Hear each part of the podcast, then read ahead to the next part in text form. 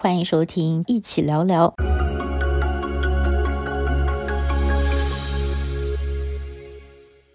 Hello，大家好，我是益如，欢迎收听今天的一起聊聊。今天我要想跟大家分享一本好书，叫做《Vaxxers: The Inside Story of the Oxford AstraZeneca Vaccine and the Race Against the Virus》。目前呢，它还没有中文版，那我们就暂时把它翻作《疫苗者》。牛津阿斯特捷利康疫苗以及其对抗病毒的内幕故事。那么作者呢，就是这个 Oxford AstraZeneca 牛津阿斯特捷利康，也就是我们常常简称的 AZ 疫苗的发明者。两位呢都是牛津大学团队的成员哦。一位呢是这个 Sarah Gilbert 教授，另外一位是 Doctor Catherine Green。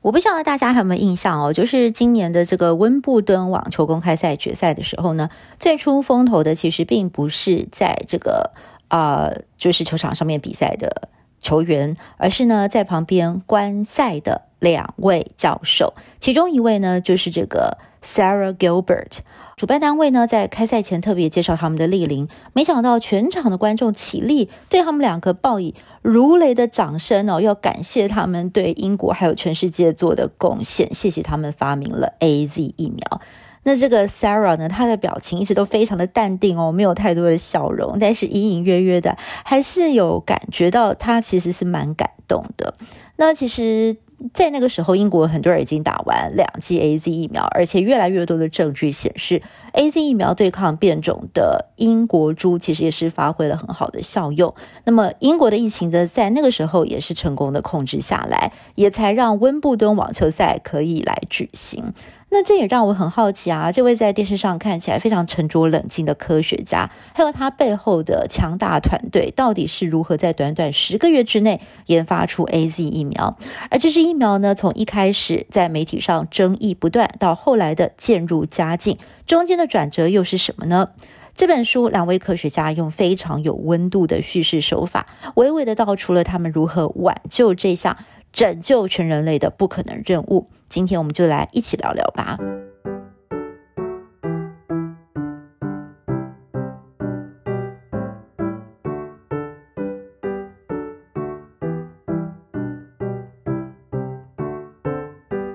牛津 AZ 疫苗是牛津大学团队在短短十个月之内就成功问世的新冠病毒疫苗，但是因为他们伴随非常极罕见的这个血栓疑虑哦，所以让疫苗问世之后，有不少人的心中都是有疑问的，甚至呢，法国总统马克宏还一度说出他很后悔买了 AZ。那美国媒体呢，也是有意无意的一直想要强调辉瑞跟莫德纳的这个效力呢，似乎是比 AZ 来得更好。那还有很多的国家呢，呃，一开始是不建议四十岁以下的年轻人打 AZ 的。所以其实类似这样子的论调，都让疫苗的发明者是感到非常的灰心。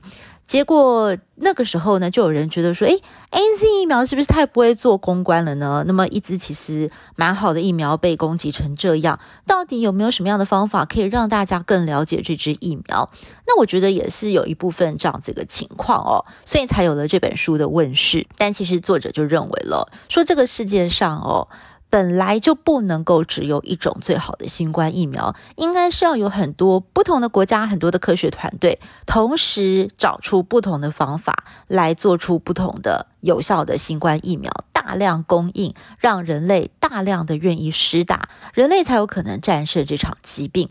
而不是不同的疫苗之间彼此攻击跟质疑哦。这好像就是去菜市场买菜还要挑三拣四，其实这些都不是面对这场。流行病应该有的态度，而事实上呢，AZ 在真实世界大量试打了将近九个月之后呢，最近得出来的数据显示，他们对抗病毒的能力是得到肯定的，而且呢，它的售价比其他的疫苗也便宜很多，因为牛津大学一开始呢就不是以盈利为目的。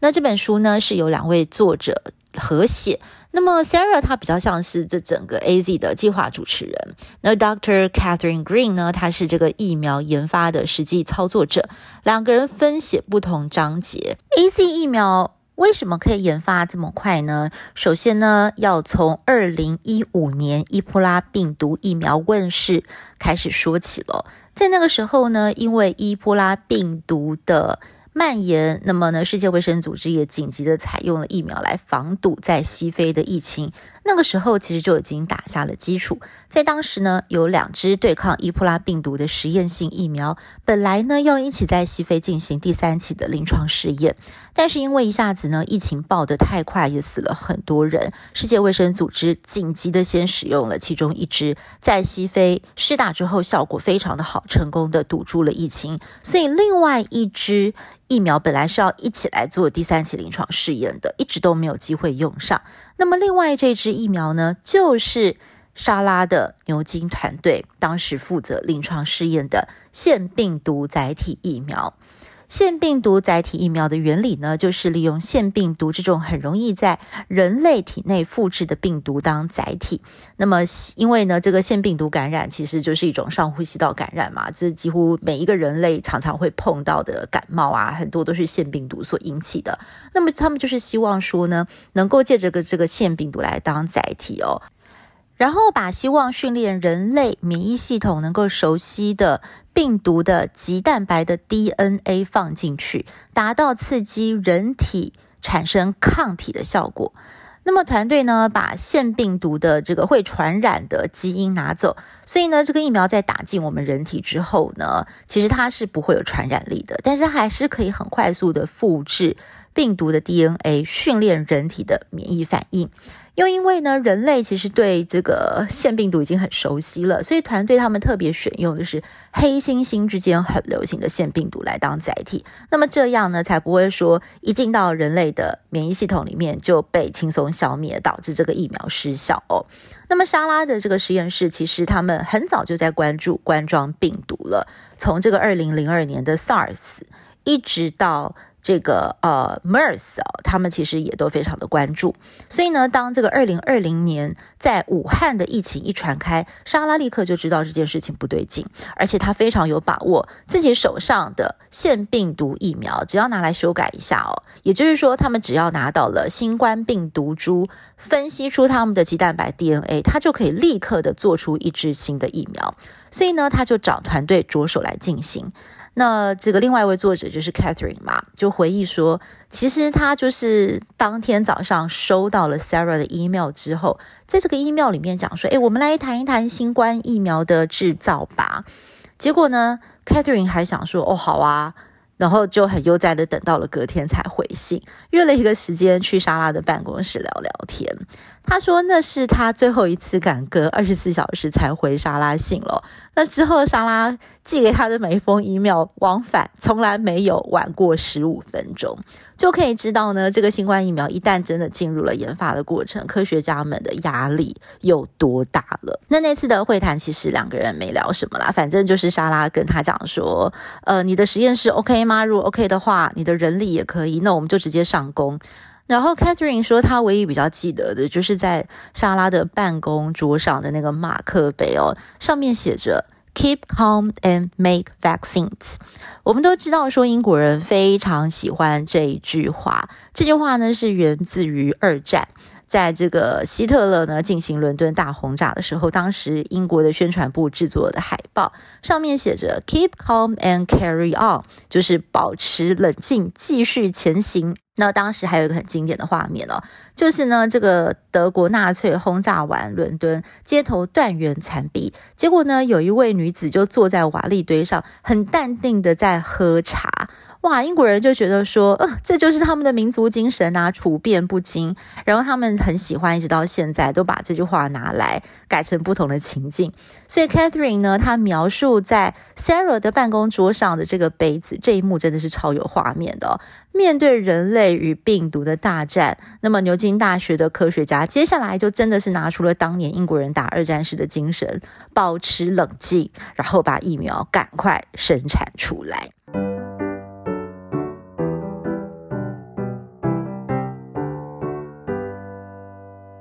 好，其实我们一般人会觉得，在牛津大学当学者或者是教授，应该非常的威风吧？我在这个社会阶级地位应该很高啊。尤其是像他们这种顶尖的国际权威，只要专心的把研究做好，其实其他事情都不用管。但很抱歉，并不是这样哦。那么，其实他们在书里面也有开玩笑啊，说没有错啦。当他们的这个疫苗研发成功之后，一早的确，英国的威廉王子有跟他们 conference call 打电话来恭喜他们。但是其实除此之外，他们的生活就跟我们一般人一样，包括说呢，在还没有拿到终身教职之前，他们要不断的发表论文，或者是找下一个研究计划，不然照样会失业。那么实验室里头人手不够的时候呢，像他们这种顶尖的教授或学者，也是要卷起袖子一起来收发包裹样本哦，然后一个一个试管，自己跟大家来贴标签，贴到深夜。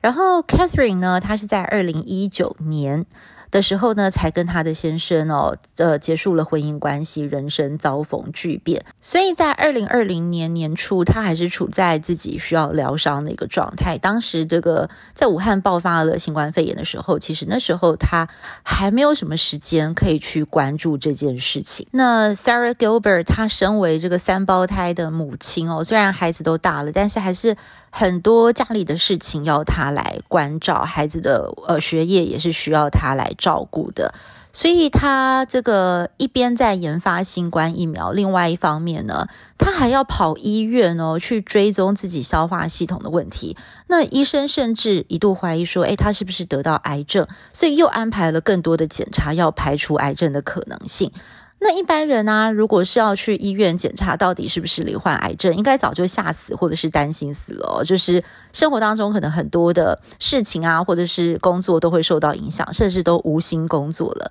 但是 Sarah 那个时候满脑子都是如何赶快把新冠疫苗发明出来。他竟然在书中分享说，当他躺在核磁共振的那张床上做检查的时候，可能是他那几个月以来感到最轻松的一刻了。AZ 在这么短的时间之内能够问世，有几个很重要的原因哦。那么除了我们刚刚跟大家提到说，因为他们早就有这个研发伊波拉腺病毒载体疫苗的能力，所以呢，他们在这个非常危急的时刻，稍微做一点改造，其实基本上就可以着手来进行新冠疫苗的制造了。那么还有一个很重要的原因，就是英国的牛津大学团队早就有所准备，因为呢，身为疫苗学家，他们很早就开始问自己一个问题：有一天，当疾病 X 全球爆发，也就是全球公卫学家很喜欢讲的一个未知的疾病，叫做 Disease X。OK，如果这个病真的爆发了，流行病学家跟疫苗学家他们可以做什么，或者他们可以提早做什么呢？所以他们早在几年前就开始为这个未知的全球传染病做准备，但是很无奈哦，当时全世界其实不是很重视这个问题，所以在争取经费的过程当中是困难重重的。但身为疫苗学的专家，他们相信药物是在疾病发生之后才给予治疗，但是疫苗呢，是在传染病发生之前就先给予防范，这是非常有意义的，可以拯救上亿人类的宝贵生命。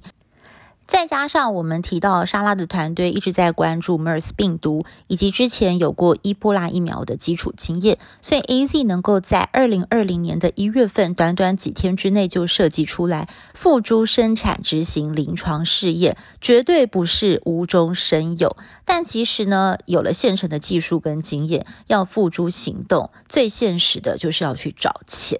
那么莎拉就在书中提到了，她真的觉得很感谢自己，并不是一个单纯的实验室科学家。她很早就开始负责牛津大学的校务行政工作，她最重要的任务就是为各式各样的研究计划去申请经费跟找钱哦。所以呢，当他们着手开始做新冠疫苗的时候，他马上就知道哪一个单位可以申请经费。要如何说服对方把钱掏出来支持他们？即便一开始很困难，但直到四月份哦，英国也开始了解到，哇，就是哪一个国家如果能够先研发出疫苗，哪一个国家就比较有机会能够战胜这个疫情。他们也知道说，疫苗不再这么单纯只是疫苗，而是非常重要的战略物资了。所以英国决定要请国家的。力量啊下去全力相挺，那个时候呢，他们才真正获得了在经济上面的大量益助。但是其实牛津大学也是很有远见了，他们也不惜先动用自己的钱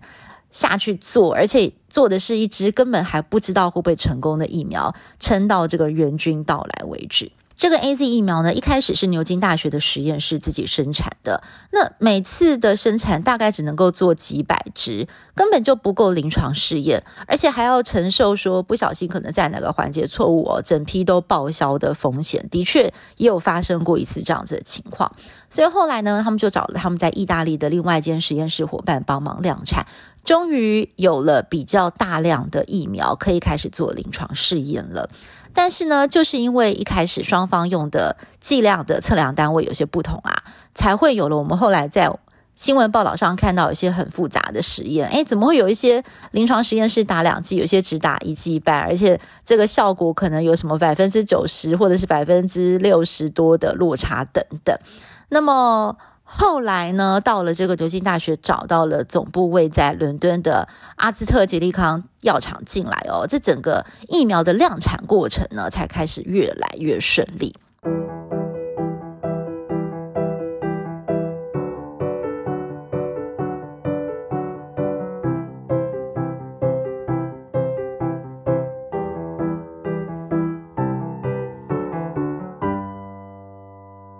这整个疫苗研发的过程对他们来讲压力非常的大，其中另外一个压力就是来自于媒体的关注了。因为在他们还没有做出来的时候，媒体呢就会常常一直问他们说：“你们到底什么时候可以做出来？你们效果是不是好的？”因为大家都很着急哦，都希望能够找到战胜新冠病毒最有力的武器。但是当这个越来越多的消息出来，或者他们接受采访的时候，他们也发现说，因为呃。媒体对他们讲的话，可能有时候不是很了解啊，可能对他们的这个谈话会有些断章取义的状况，呃，让他们会觉得有些挫折。那还有呢，就是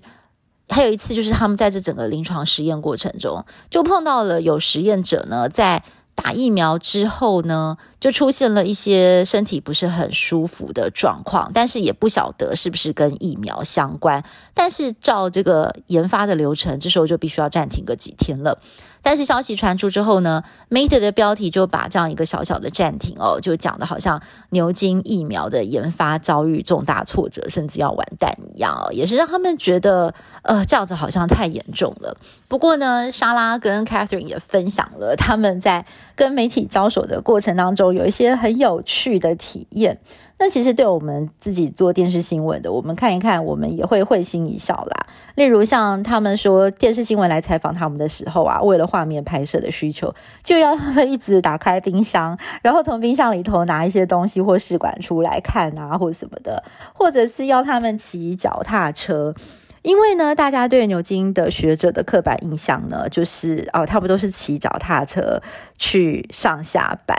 那刚好他们两个人真的真的就是骑脚踏车上下班哦，所以那个 Sarah 呢，就还有特别警告 Catherine 说，诶，下次有记者来采访你，又要你骑脚踏车的时候，吼，你千万不要去骑那个下坡路段来拍摄。因为你好不容易骑下去之后呢，诶，他们采访结束，人走了，你自己又要再骑上来，实在是很累哦。那我我们因为做电视新闻，我们知道说这些都是因为画面的拍摄需求啦，所以从他们的角度来看，我们也知道有时候受访者为了要配合我们拍摄画面，其实也是蛮辛苦的。OK，成名之后呢，时尚杂志诶也来找他们要做专访啊，而且会帮他们穿得美美的，然后拍很酷的形象照。那或者是说呢，呃，对他们女性科学家的身份感到非常的好奇啊，诶，会去形容他们的发色哦，就是头发的颜色啊，穿着打扮，都会让他们觉得说，现在不是已经二十一世纪了吗？我是个女性科学家，跟我是科学家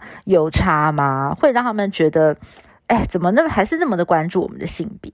但是他们也意识到说，如果不是媒体这么大篇幅的去报道，其实就不会有更多人认识 AZ 疫苗。那么他们也是借着媒体这个平台，不断的宣导疫苗的安全性，还有鼓励大家施打。但是成名这件事情的确是让他们会有一些些不习惯啦。另外呢，就是他们面对到了很多的疫苗怀疑论调。他们说呢，当这个疫苗的研发有一定进展的时候，英国的威廉王子呢特别到了他们的实验室来参观，为他们加油打气。结果就在同一天呢，又一群疫苗的抗议者跑到隔壁的现场来闹场，因为他们觉得疫苗是阴谋论。但是呢，其实科学家们不担心这群人，因为他们比较极端，他们最担心的还是来自一般民众的疑虑。因为疫苗刚刚问世的时候呢，他们的亲朋好友常常会问他们一个问题。哎，我不知道要不要打诶，你们这个疫苗不是以前通常都要花十年做出来，你们现在花了十个月就做出来，真的安全吗？后遗症是什么也不知道。那么更夸张的还有谣言说啊，这个深层政府呢就把疫苗放了。晶片哦，要打进人体，要来控制人类，或者是说呢，mRNA 疫苗会改变人类的 DNA。那 Catherine 呢，就在书中分享说，她在去年呢，带着她九岁的女儿到山上露营放松一下，因为这个他们也没有办法好几天都吃这个自己煮的营区的食物嘛，所以中间就开车跑下山要来吃披萨。结果在店里头呢，哎，就看到他的朋友跟。另外一个人聊天，那另外这个人呢，在闲聊当中就突然问说：“哎呦，谁知道这些新发明出来的疫苗里面有没有含水银啊？就是汞，或者呢是 Bill Gates 有没有偷偷放微晶片到里面，想要控制人类啊？”就 Catherine 听了，当然是有点生气啦，她就忍不住跑去跟这位小姐解释哦，说：“我不知道你是听谁乱讲的，你哪来这些？”资讯，但是我告诉你，我真的觉得我是最有资格来跟你讲这些事情的人，因为我就是牛津大学研发这支 AZ 疫苗团队的核心成员。从剂量的调配到第一批的试验品生产出来，我全部都是全程参与，所以我现在跟你保证，真的没有这种胡说八道的事情。那 Catherine 就说，他的父亲只是一位。码头的工人，那他就是一路靠自己的力量，就是当到了牛津大学的学者。其实他也没有 Bill Gates 的电话啊，他也不晓得他最后有没有成功的说服了这位民众。但是他只想说，疫苗研发的过程非常的严谨。一点都不戏剧性，也没有阴谋论，就是一群科学家扎扎实实的把他们在实验室里头累积了几十年的研究成果跟功力拿出来，在这最重要、人类最需要他们的最后一刻冲刺。那么，经过了十个月不眠不休的努力，在匆忙的过程当中，仍然是。谨守严格的把关，确保疫苗的安全，以及英国全国上上下下的动员支持。那么整个过程呢，他很荣幸见证了人类彼此合作、互相帮忙最光明的一面。那么他也觉得说，身为人类，他其实是感到非常的骄傲。那书中呢，有一些蛮生动的描述，例如说谈到了打疫苗的风险哦。那么作者就觉得说，人类常常有些夸大，或者是说我们对于这个风险的判断，其实并没有非常合理的去量化。例如像是我们平常不会随便跑去野外采蘑菇吃，因为我们怕说采到的蘑菇吃了可能有毒会中毒嘛。但是我们到餐厅去点松露蘑菇炖饭的时候，那不是其实也是有风险吗？你怎么知道店家今天去采野菇的人刚好休假，来了一个不太熟悉的人，他有可能不小心就采采买到，或者是他自己去采采到有毒的野菇。那我们都知道，合理的想象哦，这种事情的几率是非常非常低的，因为在餐厅的这个野菇炖饭的野菇，他们一定会去确保它的来源是安全的嘛。那难道你为了这种几率很低的事情，你就不敢点松露野菇炖饭了吗？或者是说呢，英国人很喜欢去参加花园派对嘛，在花园里头办下午茶什么的。OK，你去花园派对可能会遇到蜜蜂来。顶你来攻击你，那难不成也要为了这种几率超低的情况，你就不去享受花园派对了吗？那我想作者想要讲的是说，打疫苗一定会有风险啦，但是呢，应该要衡量传染病的威胁，以及根据自己的健康来做出合理的评估，而不是因为恐惧或者是疑虑呢，就抹杀了一支疫苗的效果。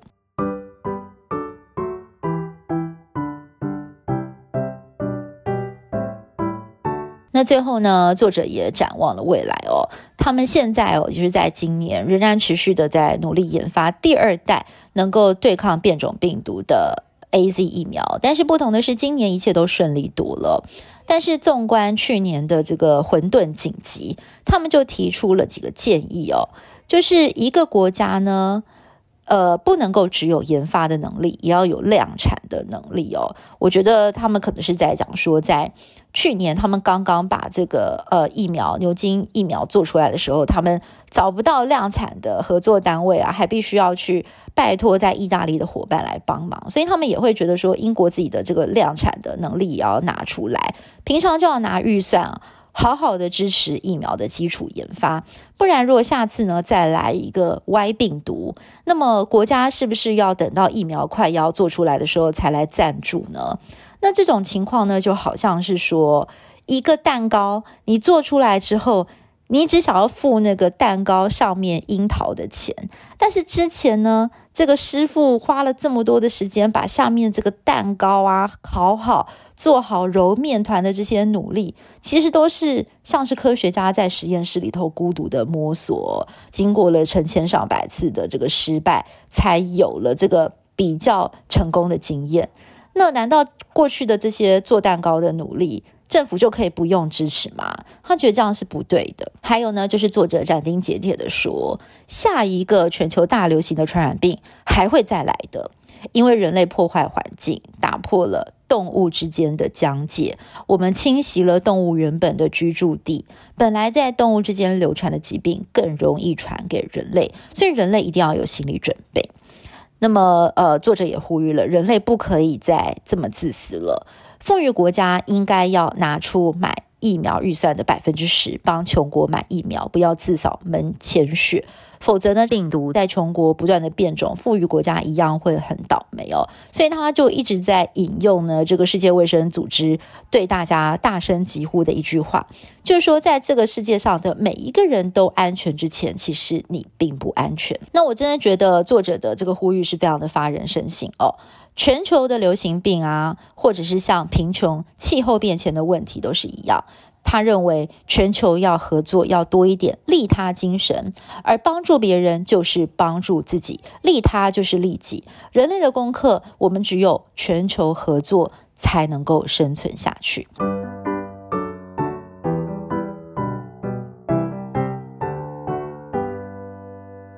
那我想大家也很好奇喽，疫情之后，科学家们最想做什么呢？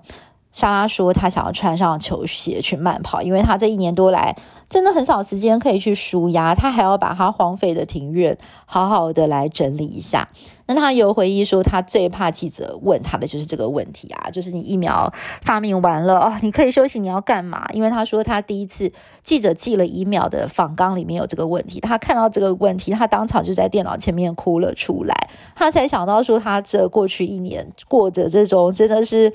非常非常没有生活品质的生活。他说，他真的睡觉也没有好好的睡，吃饭也没有好好的吃，呃，好几次。这可能在家里的这个餐桌累到碰就倒下去睡着了，或者是说，当一个研究成果告一段落的时候，他一口气睡了十几个小时哦，他的家人都叫不醒他，都还以为说他是不是也得到 COVID 了，很紧张这样子。那 Catherine 呢，她在这个过程当中，因为她也提到说她之前有婚姻上的问题，那她又在忙着研发疫苗，要照顾她九岁的孩子，所以她这个过程当中，她是靠着 Zoom。跟他的家人每个星期，大家约在线上烤蛋糕、做菜来数牙，家人也给了他非常大的一个心理上面的支持。